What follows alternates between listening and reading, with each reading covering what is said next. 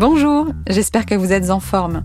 Mercredi, on se jette à l'eau avec Anaïs Gonzalez, maître nageuse. Peut-on vraiment apprendre à nager en étant adulte? Quelles sont les raisons en général pour lesquelles les adultes viennent à tes cours?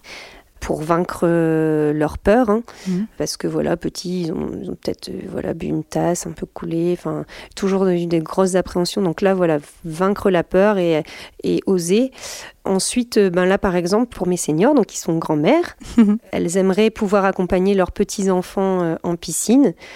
Pareil pour les mamans, j'ai déjà eu euh, voilà des mamans qui veulent pouvoir partager des moments comme ça euh, à la piscine, à la mer, euh, enfin dans les milieux aquatiques avec leurs enfants. Donc c'est c'est principalement pour ces raisons. On se retrouve mercredi pour l'épisode en intégralité.